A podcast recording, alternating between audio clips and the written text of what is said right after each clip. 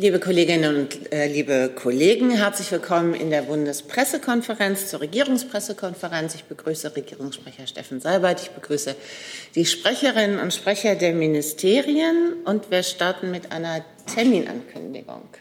Ja, schönen guten Tag auch von mir, meine Damen und Herren. Ich hatte am Freitag gesagt, ich könnte heute schon ein paar weitere Programmpunkte der Reise der Bundeskanzlerin nach Washington nennen. Und das ist auch so. Sie wissen, am Donnerstag wird sie auf Einladung des amerikanischen Präsidenten in Washington sein. Und ich kann Ihnen sagen, dass im Anschluss an bilaterale Gespräche und eine gemeinsame Pressekonferenz äh, der Präsident und die First Lady ein Abendessen im Weißen Haus zu Ehren der Kanzlerin ausrichten werden. Und an diesem Abendessen wird auch Professor Sauer teilnehmen. Außerdem erhält die Bundeskanzlerin bei einer Veranstaltung in Washington die Ehrendoktorwürde der Johns Hopkins Universität. Weitere Programmpunkte, so sie sich noch ergeben, kann ich Ihnen dann noch nachreichen. Ein bisschen Zeit haben wir ja noch. Gibt es Fragen dazu? Herr Blank? Ähm, Herr Seibert, können Sie sagen, äh, die wievielte Ehrendoktorwürde der Kanzlerin das ist? Ich glaube, es ist die 18. Weil äh, zuletzt hat sie in Leipzig. Dann haben Sie immerhin schon mal gezählt und ich nicht. Also ich kann es Ihnen nicht sagen. Können Sie das bitte äh, nachreichen? Ich schaue, ob die Kollegen mir das nachreichen können, ja. Und äh, dann auch zu dem Besuch. Ähm, es gibt einen Brief von etwa 120 Unterstützern äh, von Julian Assange, die die Kanzlerin darum bitten, äh, bei Herrn Biden sich dafür einzusetzen, dass Herr Assange freigelassen und nicht in die USA ausgeliefert wird. Wird die Kanzlerin das Thema ansprechen und äh, wird sie sich für die Freilassung von Herrn Assange einsetzen? Genau das fragt auch Daniel Lüking, Neues Deutschland. Ja, äh, Sie wissen, äh, dass wir ja grundsätzlich zu offenen Briefen keine Stellung nehmen, unabhängig von den Absendern oder dem Thema dieses offenen Briefes.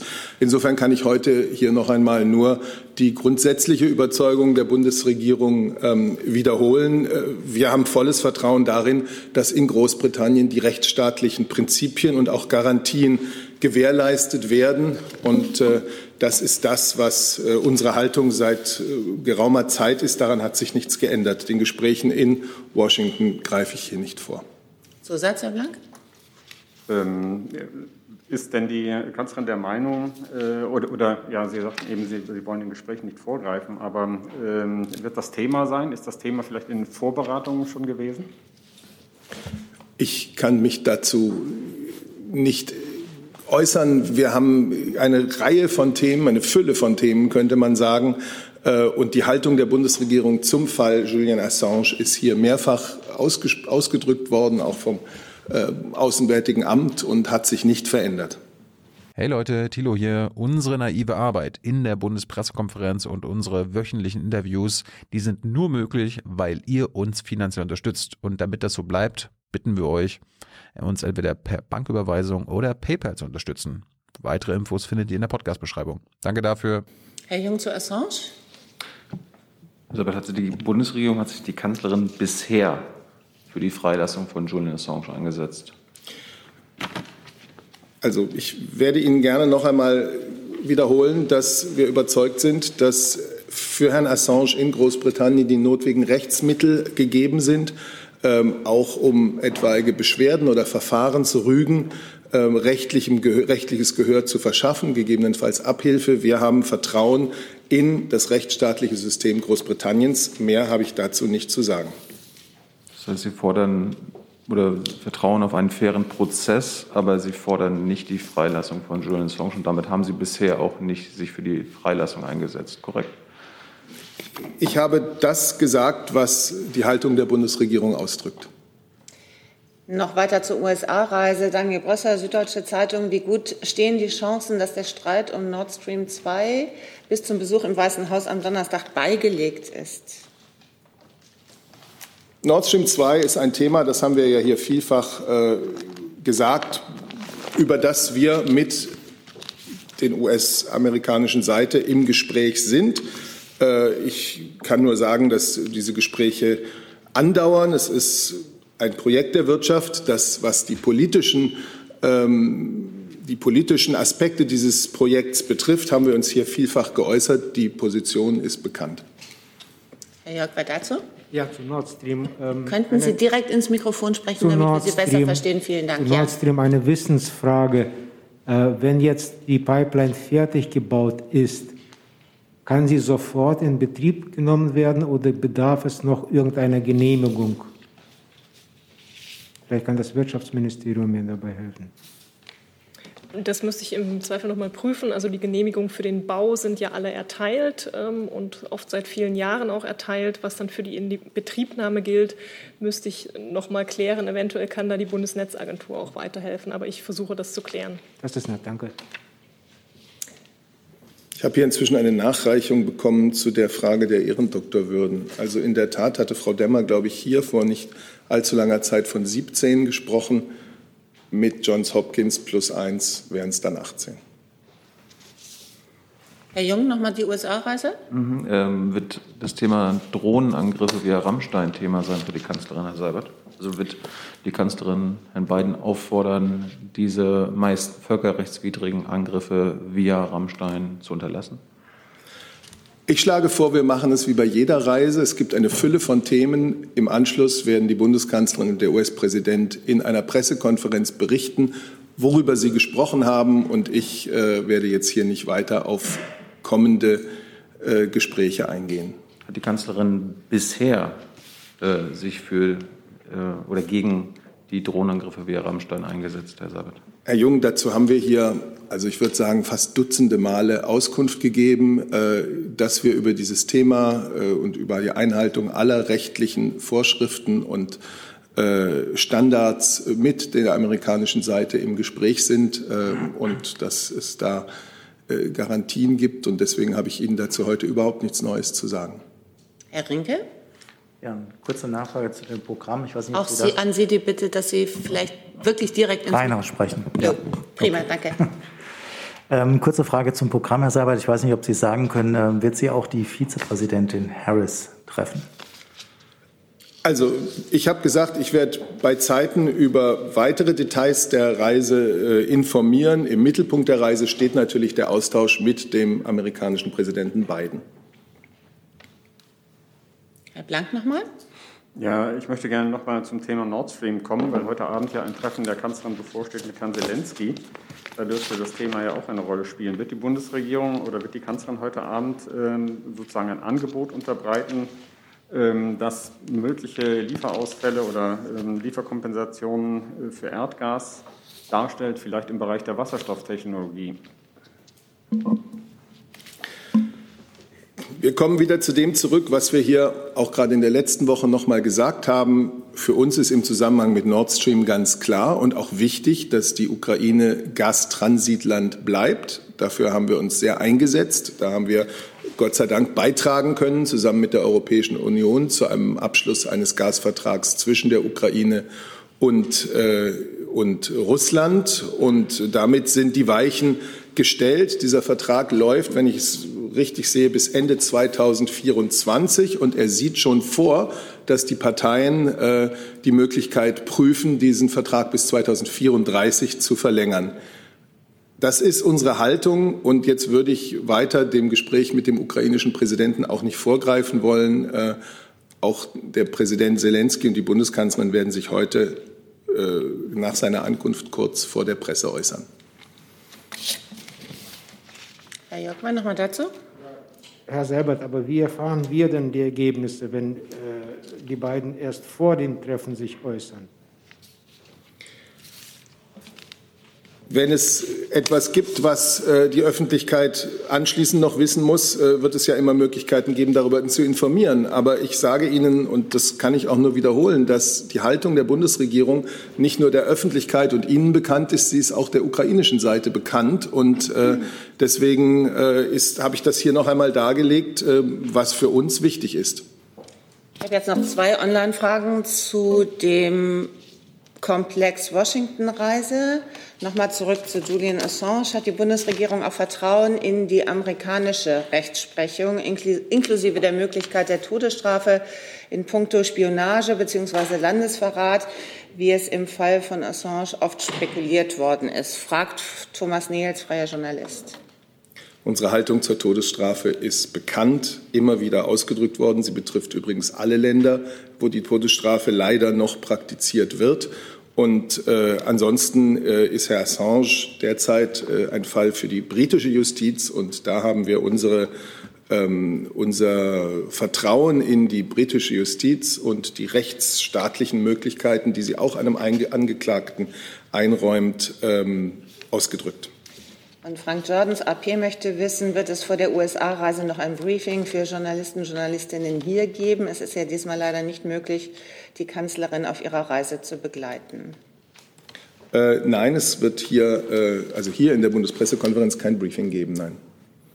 Damit wir machen das, wenn ich das sagen darf, äh, ja vor großen internationalen Gipfeln, G7, G20. Wir machen es nicht vor jeder Auslandsreise. Damit sind wir beim Auswärtigen Amt und einer Reiseankündigung. Richtig. Ich darf Ihnen heute auch eine Reise von Außenminister Maas ankündigen. Außenminister Maas wird morgen ebenfalls zu einer Reise in die USA aufbrechen. Stationen der Reise werden der US-Bundesstaat Michigan, dort insbesondere Detroit sein. Anschließend wird Außenminister Maas nach New York weiterreisen. Im Fokus des bilateralen Reiseteils steht die transatlantische Zusammenarbeit in den Bereichen Wirtschaft und Innovation, unter anderem im Kampf gegen die Corona-Pandemie. Außenminister Maas wird unter anderem die Produktionsstätte eines großen Impfstoffherstellers in Michigan besuchen. Auch Fragen des Wirtschaftswandels als gemeinsame Herausforderungen in unseren Demokratien werden in diesem bilateralen Reiseteil eine Rolle spielen. In New York wird es vor allem um multilaterale Themen gehen, insbesondere um unser Engagement für eine politische Lösung in Libyen, aber auch um weitere multilaterale Themen wie die Agenda für nachhaltige Entwicklung. Gibt es Fragen dazu? Herr Renke. Frau Sasse, vielleicht könnten Sie bitte sagen, ob die Reise mit der der Kanzlerin abgestimmt ist. Ist es jetzt reine Koinzidenz, dass beide gleichzeitig sich in den USA befinden? Sich aber nicht sehen, wenn ich das richtig sehe, was, wenn, sich, wenn ich auf die Ziele schaue, die Sie genannt haben. Genau, wie Sie zu Recht anmerken, sind die Ziele ja schon unterschiedlich. Ähm, die Reisen sind selbstverständlich wie immer ähm, miteinander abgestimmt. Der Außenminister und die Kanzlerin stehen in engem direkten Austausch miteinander. Ähm, die Sicherheitsratssitzung äh, zu Libyen am 15., also am Donnerstag, ist natürlich auch unabhängig von, dem, von den Reiseplanungen der Kanzlerin festgelegt worden. Und zum bilateralen Reiseteil nach Michigan habe ich alles an dieser Stelle ausgeführt. Können Sie bitte noch sagen, was für ein Impfstoffhersteller das ist? Ich kann Ihnen nur sagen, dass es ein, äh, großer, ein großer Impfstoffhersteller sein wird.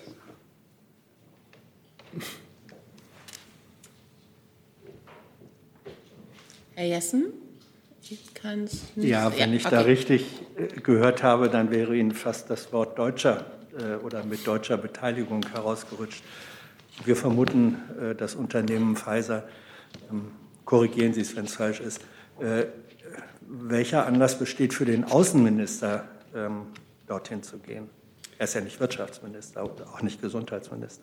Also zum einen nochmal äh, zur Klarstellung. Es geht um, wie ich dargestellt habe, um einen Impfstoffhersteller, einen großen Impfstoffhersteller, der seinen Sitz im Staat, Bundesstaat Michigan hat. Ähm, und äh, ich habe auch ausgeführt, dass es dem Außenminister unter anderem darum geht, äh, im Kampf gegen die Corona-Pandemie deutlich zu machen, wie wir transatlantisch zusammenarbeiten. Und dabei geht es natürlich unter anderem auch um Impfstoffe. Naja, das ist beim Impfstoffhersteller nicht weiter verwunderlich, dass es um Impfstoffe geht. Ähm, aber nochmal, ist das Ziel ähm, dieses Besuches zum Beispiel dafür zu werben, dass für COVAX oder andere Initiativen dann noch mehr Impfstoffe bereitgestellt werden? Oder soll die äh, deutsch-amerikanische Zusammenarbeit äh, da noch weiter vertieft werden. Können Sie das etwas äh, genauer fassen, bitte? Also natürlich wird es auch um Elemente wie COVAX gehen, ohne dass ich da aber in dem Fall ähm, auf genauere Aspekte, die Sie in Ihrer Frage andeuten, eingehen kann oder möchte. Und dass es um die transatlantische Zusammenarbeit geht, habe ich ja auch deutlich gemacht. Das heißt, da geht es natürlich auch um ein Zusammenwirken Deutschlands mit der US-Regierung.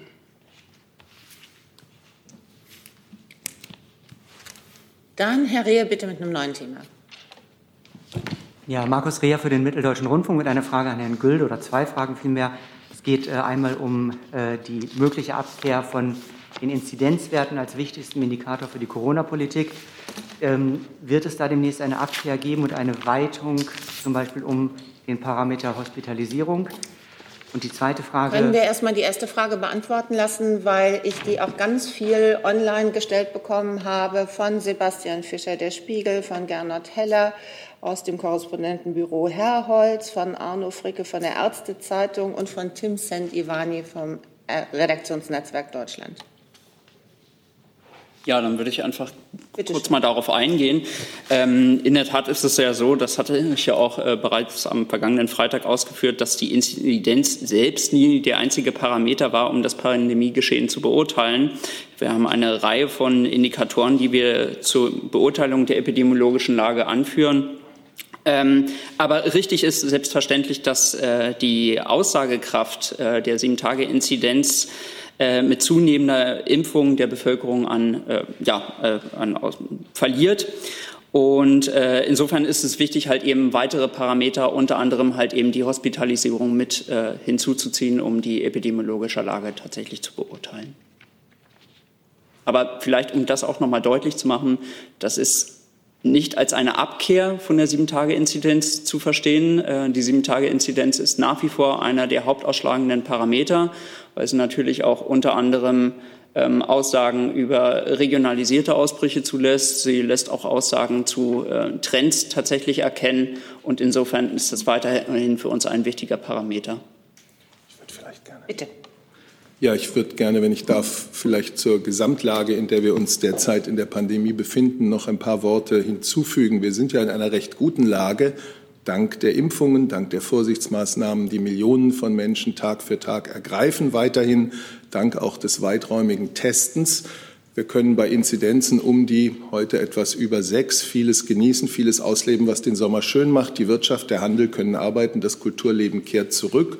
Das heißt aber alles nicht, dass wir schon in einer Situation der Normalität wären, wenn man mit normal vor der Pandemie meint.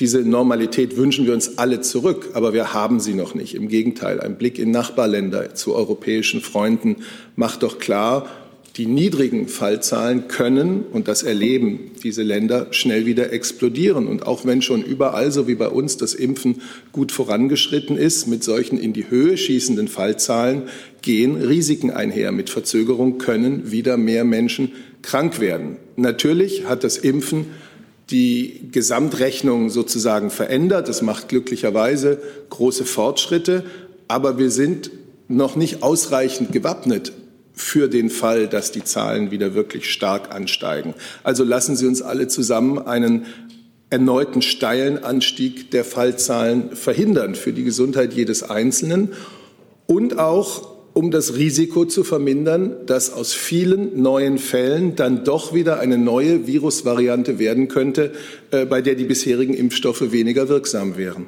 Und deswegen die erneute Bitte an alle, genießen Sie alles, was zurzeit wieder möglich ist, nur tun Sie es bitte mit einer gewissen Vorsicht, das heißt Maske tragen, wo Maske vorgeschrieben ist, Abstand halten, wo das geboten ist, Hygieneregeln einhalten, Tests nutzen und, sofern noch nicht geschehen, zum Impfen gehen, auch zur zweiten Impfung. Das ist eine Sache des Selbstschutzes, des medizinischen Selbstschutzes und der gesellschaftlichen Solidarität.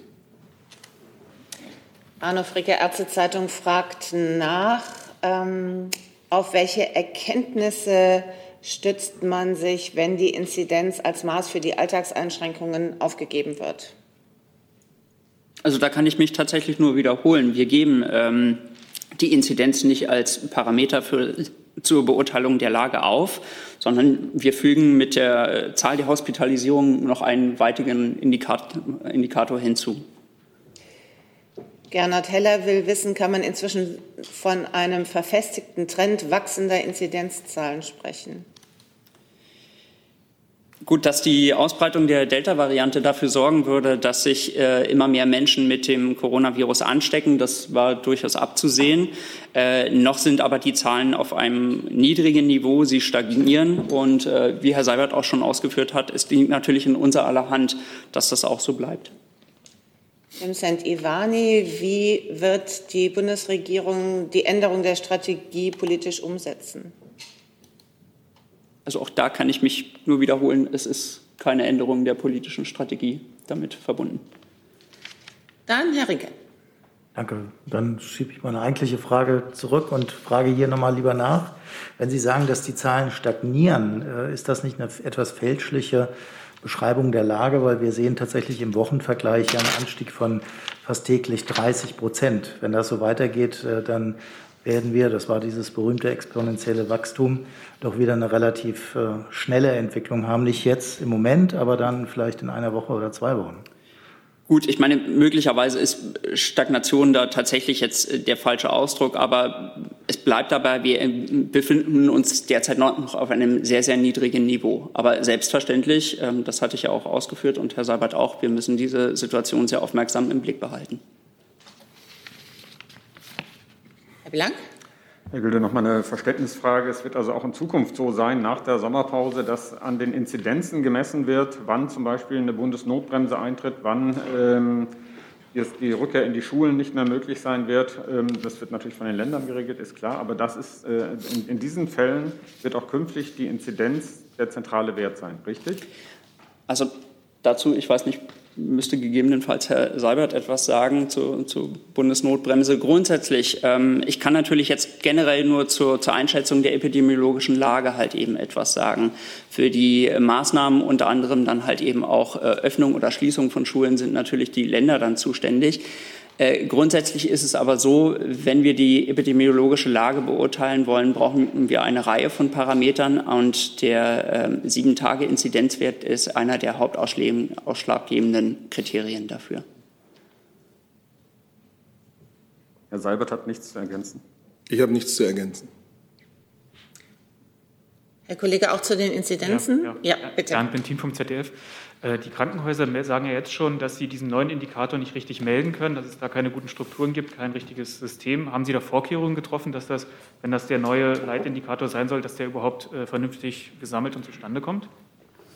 Also wir haben jetzt, wir haben jetzt in der Tat keine Hinweise darauf, dass diese Daten nicht gemeldet werden können. Grundsätzlich ist es ja so, die Daten, die äh, abgefragt werden, die werden ja auch seitens der Krankenhäuser erhoben und die Krankenhäuser haben auch ein Meldesystem, mit dem sie halt eben entsprechend an die Gesundheitsämter melden. Insofern haben wir jetzt keine Hinweise darauf, dass es da zu Problemen kommen könnte.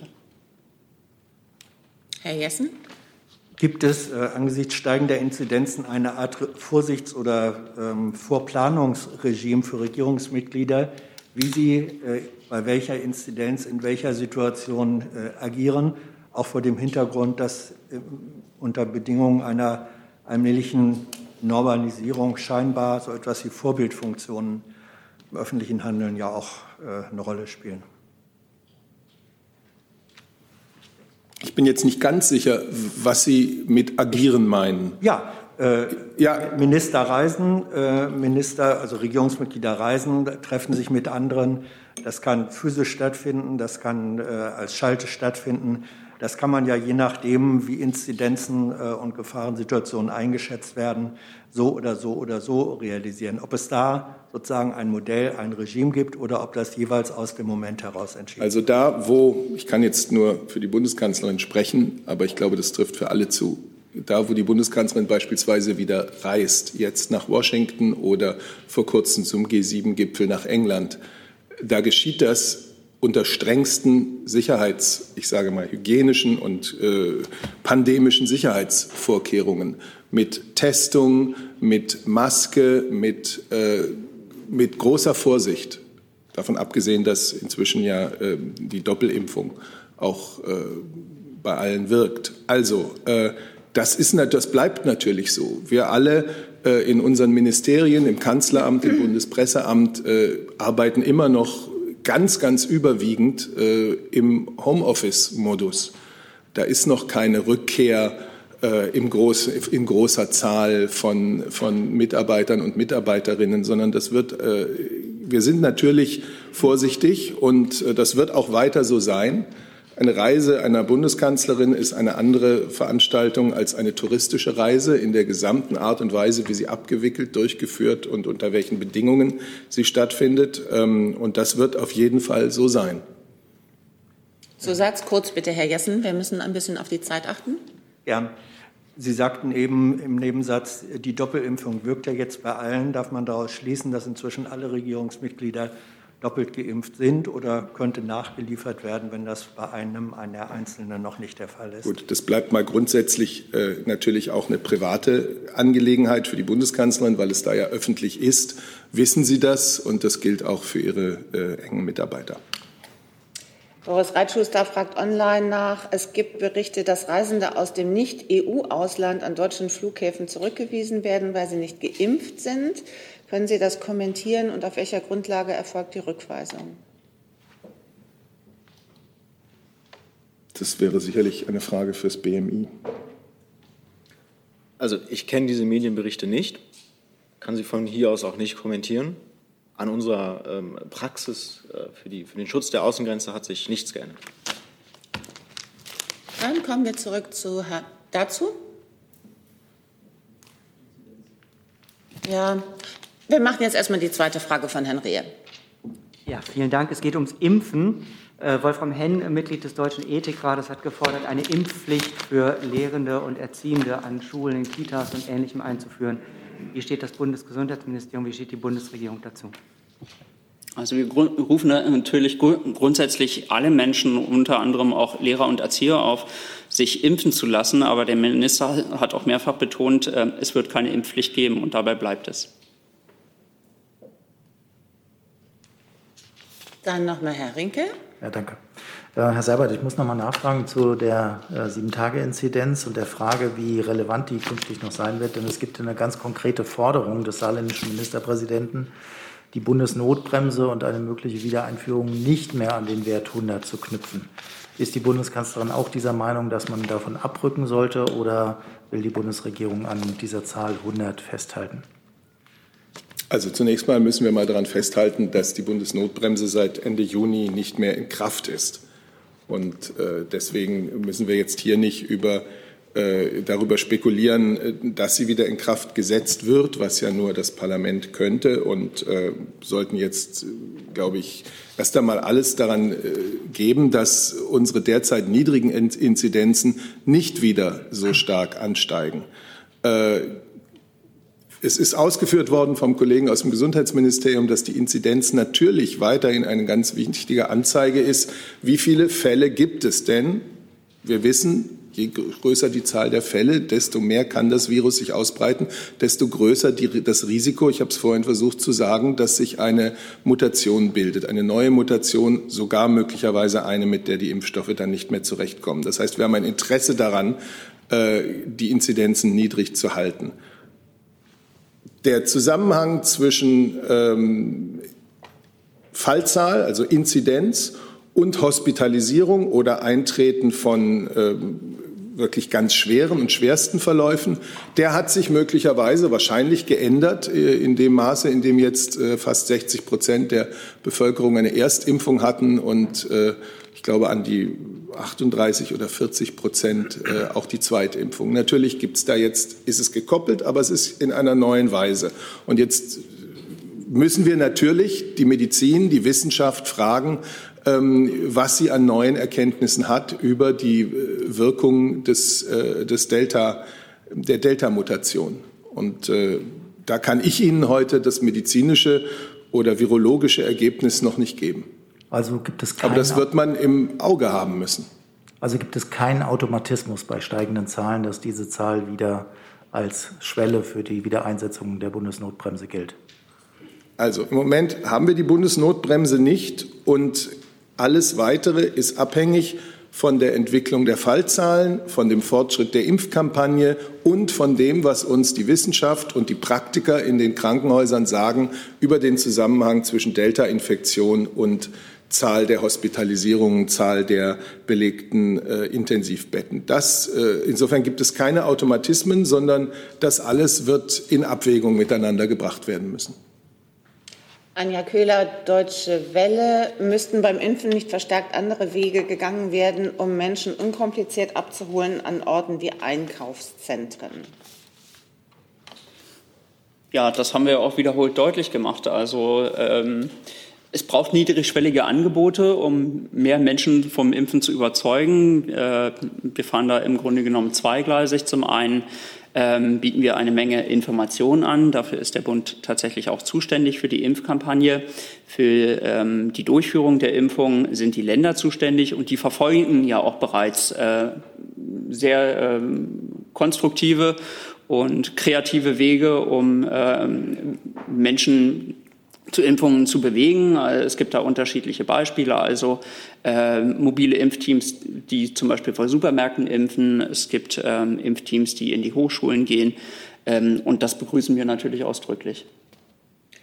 Frank Jordans, AP, welche Auswirkungen für den Verlauf der Pandemie in Europa erwarten Sie von den steigenden Fallzahlen in anderen Ländern, auch in Großbritannien, wo man gestern mehr als 60.000 Menschen dicht an dicht ohne Maske im Wembley-Stadion gesehen hat? Anmerkung von mir, vorm Stadion leider auch ohne Hose. Okay, aber das hat keine epidemischen Auswirkungen. Ähm, das sind genau die Dinge, die man ganz genau wird betrachten müssen. Ich weiß, dass äh, die britischen Behörden das tun, die niederländischen, die portugiesischen, die spanischen, überall dort, wo die Inzidenzen jetzt wieder stark angestiegen sind. Und aus diesen Erkenntnissen werden natürlich auch wir in Deutschland, die wir jetzt im Moment noch das Glück einer Inzidenz von nur knapp über sechs haben, äh, auch daraus werden wir Nutzen ziehen aus diesen Erkenntnissen. Herr Blank, hatten Sie noch eine Corona-Frage oder ein neues Thema? Dann bitte. Und zwar ans äh, Wirtschaftsministerium, Frau Baron. Ähm, es gibt ein Bundesprogramm zur Förderung dieser Luftfilter in den Schulen. Nun hat Herr Laschet gestern im Sommerinterview gesagt, man denke darüber nach, das auch auf mobile äh, Anlagen auszuweiten, da es bisher nur auf feststehende Anlagen wohl zutrifft. Ähm, Wird es da eine Entscheidung, eine rasche Entscheidung zu geben? Stimmt das?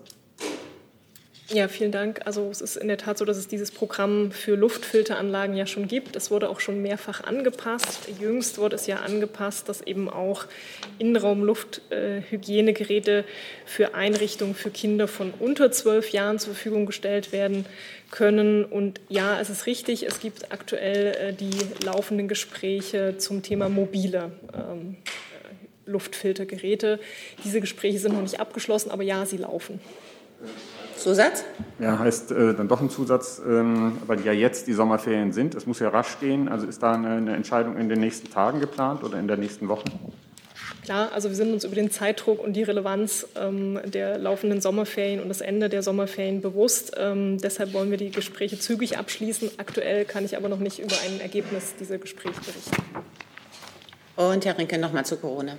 Genau, eine andere Frage, nämlich Taiwan. Da hätte ich ganz gerne den Herrn Seibert gefragt nach Taiwan sollen direkt aus Deutschland 10 Millionen Impfdosen von BioNTech äh, geliefert werden. Begrüßt die Bundesregierung, ähm, dass aus Deutschland heraus diese 10 Millionen Dosen an Taiwan geliefert werden? Ach so, das Wirtschaftsministerium kann sich dazu. Ich kann zu diesen einzelnen Meldungen ähm, keine Stellung nehmen. Da muss ich um Verständnis bitten, dass ich hier äh, dazu Meldungen über Mengen oder, oder, oder Größenordnung keine, keine Auskunft geben kann. Wenn ich dann allgemeiner fragen darf, weil mir ging es ein bisschen um die politische Einschätzung. Selbst wenn wir die 10 Millionen jetzt weglassen, ist es aus Sicht der Bundesregierung begrüßenswert, dass aus Deutschland Impfdosen an Taiwan geliefert werden. Auch da kann sich zu einzelnen Lieferbeziehungen keine Stellung nehmen. Sie kennen ja die äh, Instrumente, die die Bundesregierung hat im Rahmen der COVAX-Initiative, die die Kollegen ja mehrfach angesprochen haben. Aber zu einzelnen Ländern kann ich hier keine Stellung nehmen. Darf ich noch was ergänzen? Ja, bitte. Meine aufmerksamen Kollegen sagen mir gerade, dass ich den Stand der Impfungen in Deutschland äh, zu bescheiden dargestellt habe. Also es sind Stand Sonntag 42,6 Prozent der Bürger voll geimpft. Das kann uns immer noch nicht reichen, aber das ist ein bisher sehr schönes Ergebnis. Dann starten wir mit einem neuen Thema. Frau Hofmann, bitte. Ich habe ein, äh, eine Frage zum Thema Afghanistan. Bräuchten wir dazu das Verteidigungsministerium? Nein, erstmal nicht. Ich hätte gerne von der Bundesregierung gewusst, am Wochenende hat äh, die afghanische Regierung an die europäischen Staaten appelliert, den Abschiebestopp oder die Abschiebungen auszusetzen aufgrund der Gefährdungslage. Wie steht die Bundesregierung dazu?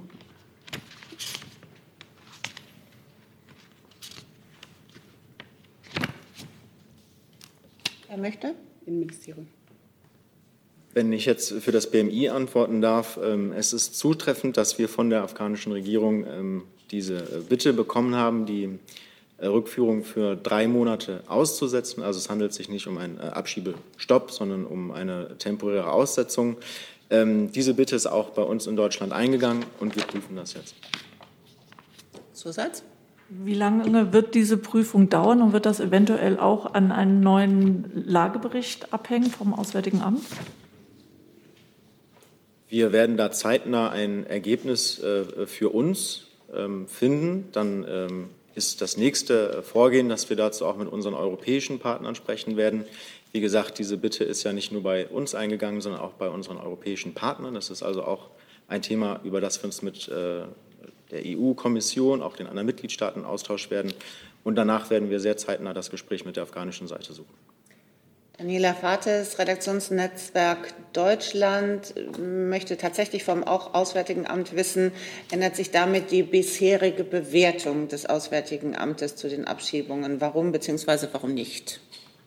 Auf die Frage von Frau Fates eingehen und auch auf Ihre Frage zum Asyllagebericht. Äh, der wird ja jährlich neu erstellt. Äh, der letzte Bericht wurde im Juli 2020 ähm, veröffentlicht und an die zuständigen Stellen übersandt. Wir haben seitdem natürlich die Lage, wie an dieser Stelle mehrfach ausgeführt, genau im beobachtet und im Blick gehalten und äh, arbeiten derzeit an, an, an, einem neuen Bericht, der im Laufe dieses Monats noch turnusgemäß fertiggestellt wird, voraussichtlich. Dann Herr Jung dazu. Mhm. Wird denn die Bitte der afghanischen Regierung in diesen Asyllagebericht noch einfließen, wenn der jetzt aktuell äh, rauskommen soll? Und wie lange wird die Prüfung dieser Bitte der afghanischen Regierung dauern? Das kann ja jetzt nicht drei Monate dauern, so wie die afghanische Regierung sich wünscht, dass der, die temporäre Aussetzung dauert. Was die Bitte der afghanischen Regierung angeht, äh, hat der Kollege aus dem BMI ja äh, schon ausgeführt. Ich würde an ihn verweisen, wenn es um die Prüfung an sich geht und äh, zum das war Asyl. Die Frage an ihn, ja. Bitte? Das war auch die Frage an ihn. Und was den Asyllagebericht angeht, äh, kann ich Ihnen sagen, da fließen alle Aspekte, die für diesen Bericht eine Rolle spielen, mit ein. Und äh, Inhalte des Berichtes sind wie immer vertraulich. Ich hatte ja an das BMI die Frage gestellt und Herr Seibert hält die Kanzlerin es immer noch für richtig, Menschen nach Afghanistan abzuschieben.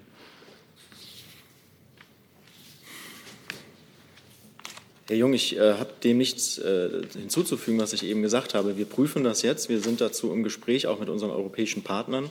Ähm, wir haben ein Interesse daran, dass wir zeitnah zu einem Ergebnis kommen, aber eine äh, feste Dauer unserer Prüfung und unserer Gespräche auch ähm, innerhalb der ähm, europäischen Mitgliedstaaten kann ich Ihnen hier nicht nennen. Für den nächsten Komplex bräuchten wir bitte. Achso, Herr Seibert war noch gefragt. Ich kann dazu eigentlich nur wiederholen, was wir hier immer gesagt haben. Diejenigen, die kein Aufenthaltsrecht in Deutschland bekommen, sollen unser Land auch wieder verlassen. Es gibt Asylverfahren durchgeführt durch das Bundesamt für Migration und Flüchtlinge. Dort wird in jedem Einzelfall sorgfältig geprüft, ob Anspruch auf Schutz in Deutschland besteht, Asyl, Flüchtlingsschutz nach der Genfer Kommission, subsidiärer Schutz und ob gegebenenfalls ein Abschiebungsverbot greift. Ähm, und wenn es in Deutschland oder aus Deutschland heraus zu Abschiebungen kommt, äh, wie auch in den vergangenen Monaten, dann auf der Basis einer immer wieder aktualisierten, sehr genauen Beobachtung der Lage in Afghanistan auch regional unterschieden. Und äh, auf dieser Basis ähm, hatte es seine Richtigkeit, dass Deutschland so vorgegangen ist, wie es jetzt vorgegangen ist. Und wir werden jetzt wieder, wir haben es gerade gehört, neue Lageeinschätzungen äh, vornehmen, in die alle Aspekte äh, hineinfließen. Äh, und dann muss man dann weiter entscheiden auf dieser Basis, wie es weitergeht. Dann bräuchten wir tatsächlich jetzt das Verteidigungsministerium vorne, bitte.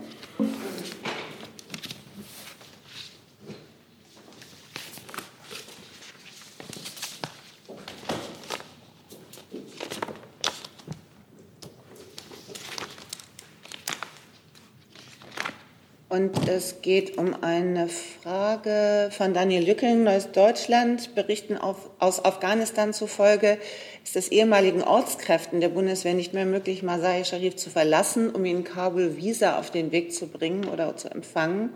Wie sind die Erkenntnisse der Bundesregierung zur Lage vor Ort? Ja, da würde ich dann jetzt ähm, erstmal das AA bitten, ähm, die Federführung zu übernehmen, weil wir auch vor Ort nicht mehr ähm, zugegen sind. Ja, wir hatten in der vergangenen Woche äh, das Thema Afghanistan und Ortskräfte ähm, schon mehrfach angesprochen. Ich glaube, es ist auch deutlich geworden, dass wir, dass uns durchaus bewusst ist, und das äh, gilt für alle Ressorts, dass die Lage in Afghanistan schwierig ist. Sie ist durch den Abzug oder nach dem Abzug natürlich nicht leichter geworden. Das betrifft auch äh, die Frage, wie mit den Ortskräften umzugehen ist, die nach, ähm, nach, äh, aus, auf, aus Afghanistan ausreisen wollen. Äh, Herr, mein Kollege Herr Breul hat in der vergangenen Woche das Verfahren ähm, noch mal im Detail dargestellt. Ähm, wir haben auch dargestellt, dass es in, ähm, möglich ist, von Masar aus per E-Mail beispielsweise die Gefährdungsanzeige zu äh, übermitteln, die ja Grundlage auch äh, für die Aufnahmezusage dann ist und dass die äh, Visumserteilung in einem zweiten ähm, Strang sozusagen erfolgt. Ähm, und zu diesen Ausführungen habe ich im Moment nichts hinzuzufügen. Daniel Lücking, nochmal wird man auf die Forderung nach bezahlten Ausreiseflügen eingehen, die Boris Pistorius ins Gespräch gebracht hat, also Niedersachsen.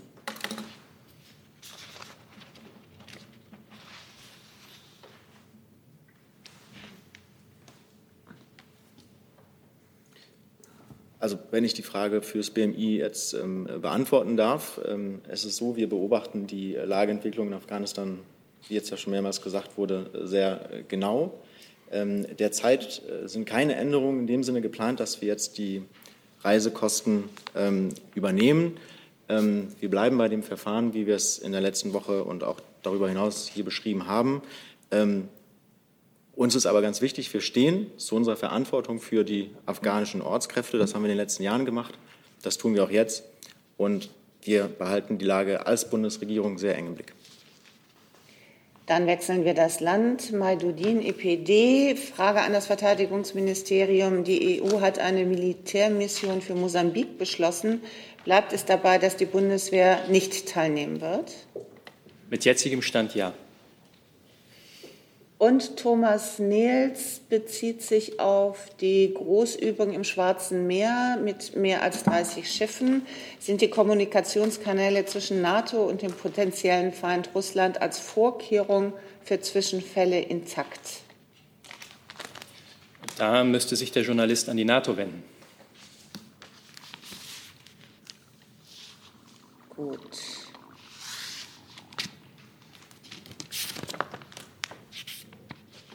Dann haben wir ein neues Thema mit einer neuen Frage von Christian Vollrath, Junge Freiheit. Herr Seibert, da geht es um das Abendessen der Kanzlerin mit Richtern des Bundesverfassungsgerichts. Ähm, können Sie freundlicherweise mitteilen, wann und von wem diese regelmäßig dieses regelmäßig stattfindende Institut eines gemeinsamen Abendessens der Verfassungsrichter mit dem Bundeskanzler, der Bundeskanzlerin eingeführt worden ist?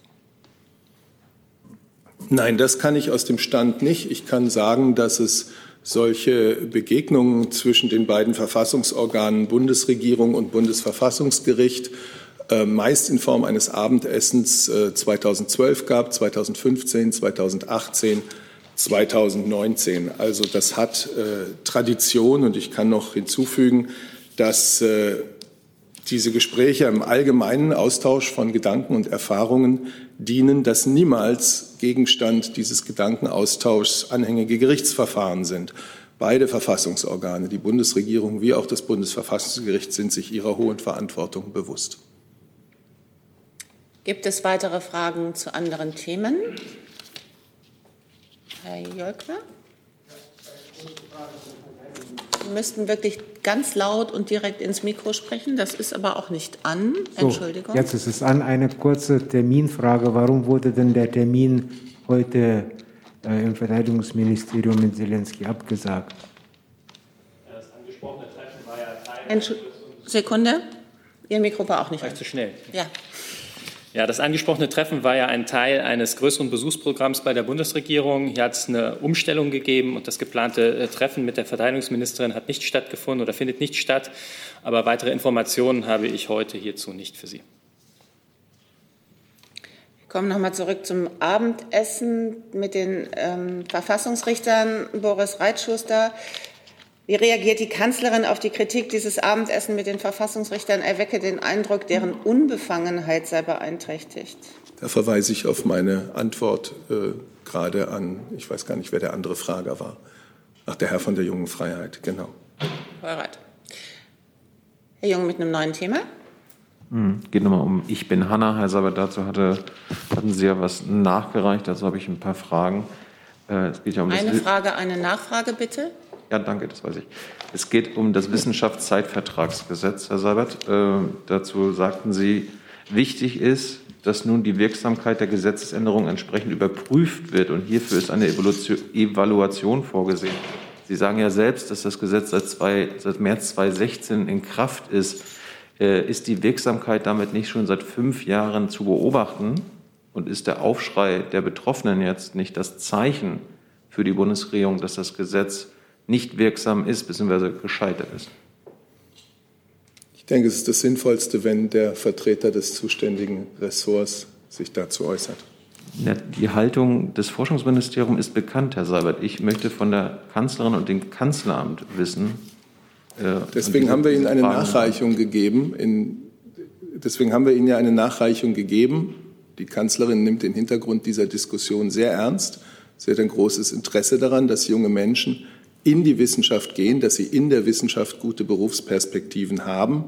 Das Wissenschaftszeitvertragsgesetz und seine Wirkungen, ähm, das ist tatsächlich die Angelegenheit. Natürlich ist es ein Gesetz dieser Bundesregierung, aber in der fachlichen Betreuung durch, den, äh, durch die Bundesforschungsministerin und ihr Ministerium. Und deswegen ist es sinnvoll, dass solche Fragen über Evaluierung beispielsweise dann auch dort platziert werden.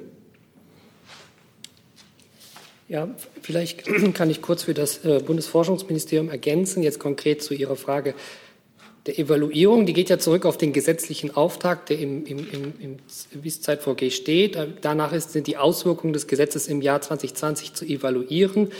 Ähm, die Evaluation ähm, äh, haben wir im, von Seiten des BMBFs äh, 20, im August 2019 an ein wissenschaftliches Konsortium gegeben.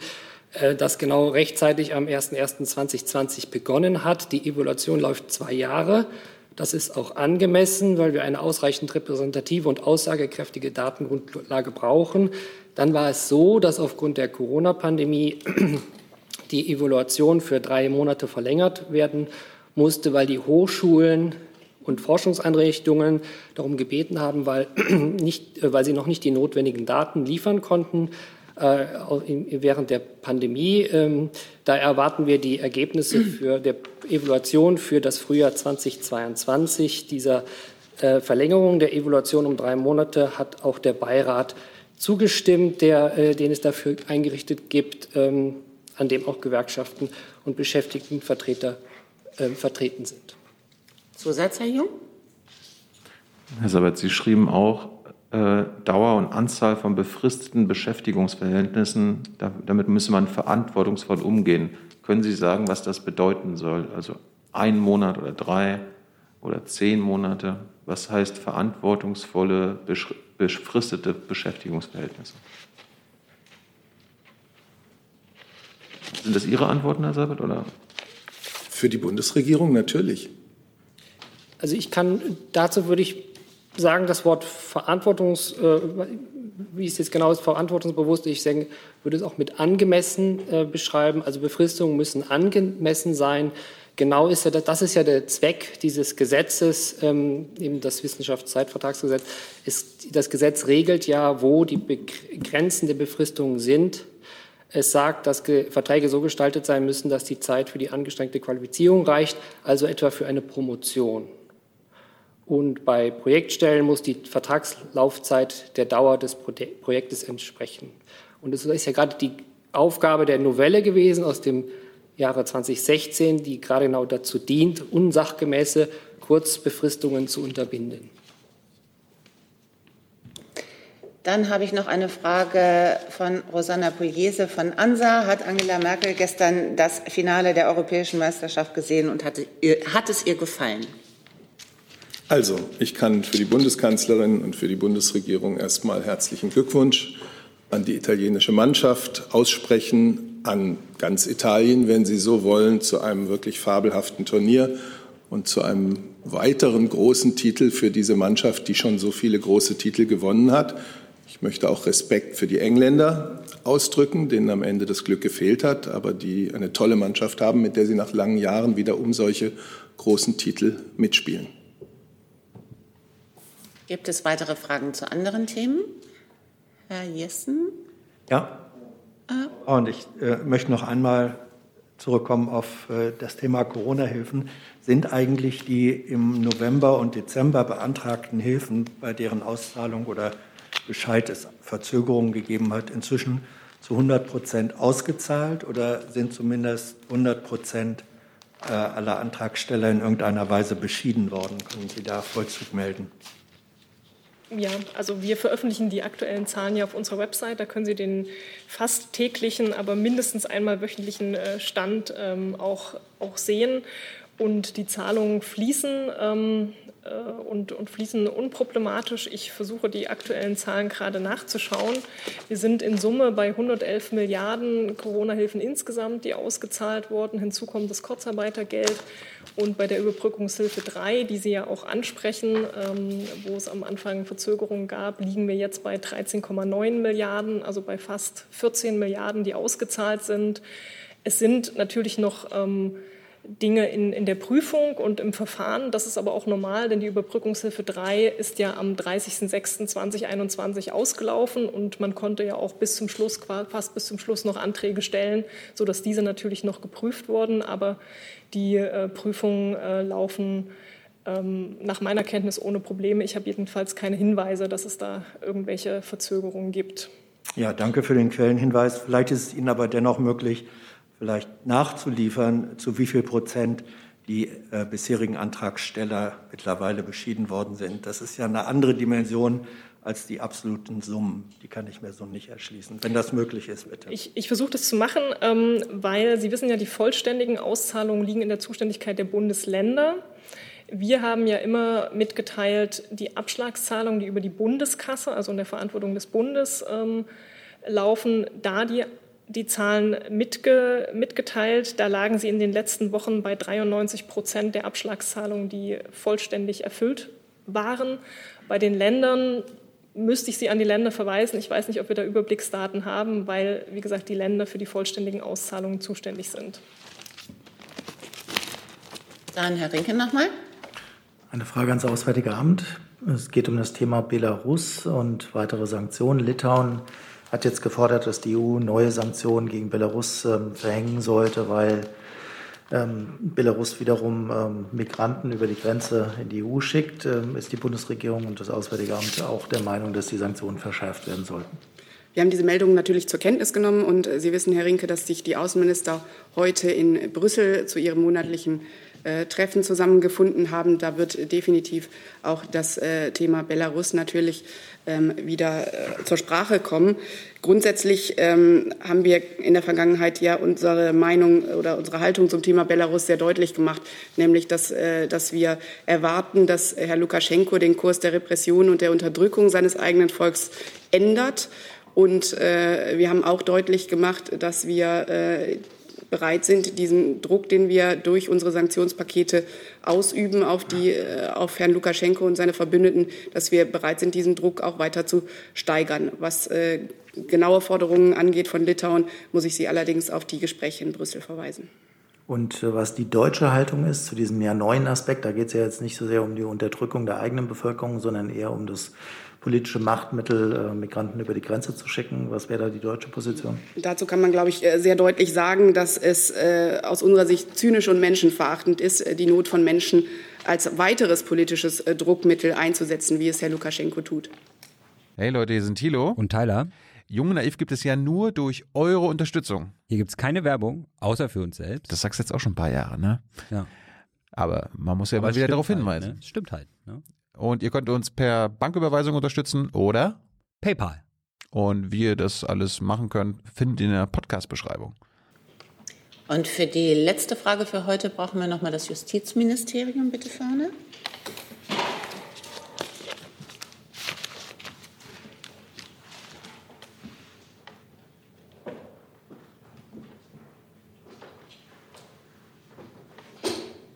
Die Frage kommt von Boris Reitschuster. Gegen Google YouTube wurde vom Oberlandesgericht Dresden ein Ordnungsgeld von 100.000 Euro verhängt, weil es dessen Beschluss gegen eine Videolöschung ignorierte. Für den Konzern ist der Betrag nicht relevant. Was plant die Bundesregierung, um zu verhindern, dass Strafen für Gesetzesverstöße von Internetgiganten nicht für diese als schmerzlos verpuffen?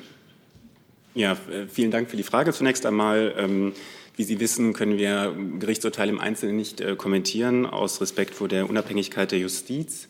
Äh, das möchte ich auch in diesem Falle so beibehalten. Ähm, vielleicht nur am Rande sei bemerkt, dass diese Entscheidung auf ähm, ja, hauseigenen Community Standards getroffen wurde in diesem Fall und äh, wir auch die im Einzelnen nicht beurteilen können. Von daher bleibe ich dabei, das, ähm, genau, das äh, Urteil nicht im Einzelnen zu kommentieren.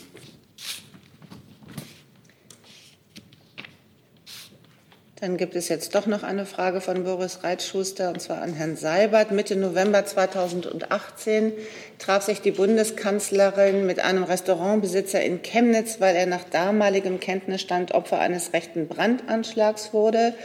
Nun wurde das vermeintliche Opfer wegen des Verdachts der Brandstiftung in der Sache festgenommen. Verfolgt die Bundeskanzlerin den Fall und bereut sie, voreilig gewesen zu sein mit ihrer Re Reaktion? Ich habe das nicht zu kommentieren. Wenn es da jetzt äh, juristisches Vorgehen äh, gibt, dann muss man sich über den Sachstand erkundigen. Ich habe das hier nicht zu kommentieren. Ein Zeichen gegen Antisemitismus äh, ist nie falsch. Dann sage ich Danke für diesen Montagmittag.